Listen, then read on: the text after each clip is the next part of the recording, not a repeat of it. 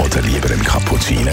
Es ist Zeit für die Radio 1 Kaffeepause mit der Nino Nicapace. Präsentiert von der Kaffeezentrale. Kaffee für Gourmets. www.kaffeezentrale.ch Nino, reden wir doch ein bisschen über äh, das Neue, was es in der Kaffeewelt. Gibt es da irgendwelche neue äh, Gerüchte und Trends, die wir besprechen müssen?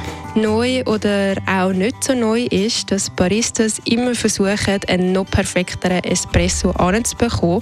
Und da wird darum viel experimentiert, um sensorisch wie, so viel wie möglich rauszuholen.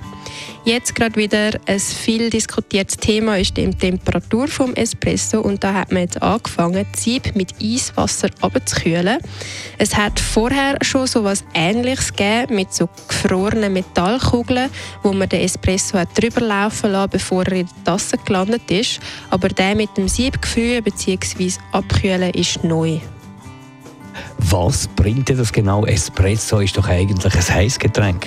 Es bringt gewisse volatile Aromakomponenten mehr zum Vorschein. Also es ist ein Mittel, um die Sensorik im Espresso zu verbessern und somit auch das Trinkerlebnis. Es gibt am Espresso auch mehr Körper, was bei helleren Röstungen zum Teil kann fehlen kann. Aber vielleicht auch ein bisschen Reklamationen von den Gästen, wenn sie einfach einen kalten Espresso serviert bekommen, oder?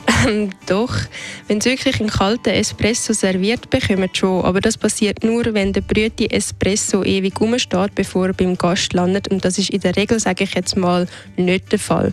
Und es tut den Espresso auch gar nicht kalt machen. Aber kühlen ja, aber wegen dem hat man immer noch ein heißes Getränk, also etwa 90 Grad in der Tasse, wenn man den gerade gemacht hat.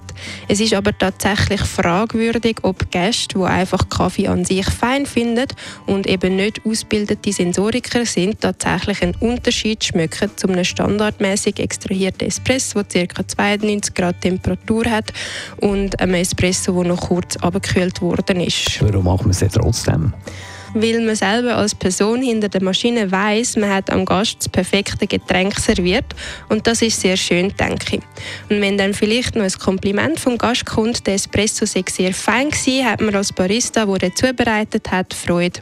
Aber das ist jetzt auch nicht so, dass es die neue Norm ist, wie Baristi in den Cafés arbeiten, weil es doch nicht ganz so einfach ist, so neue Arbeitsschritte, wo ein paar Handgriffe mehr erfordern, in bestehende Workflows zu integrieren.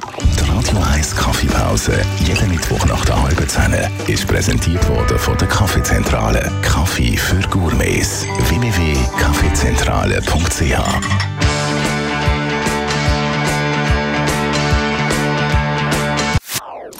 Das ist ein Radio 1 Podcast. Mehr Informationen auf radio1.ch.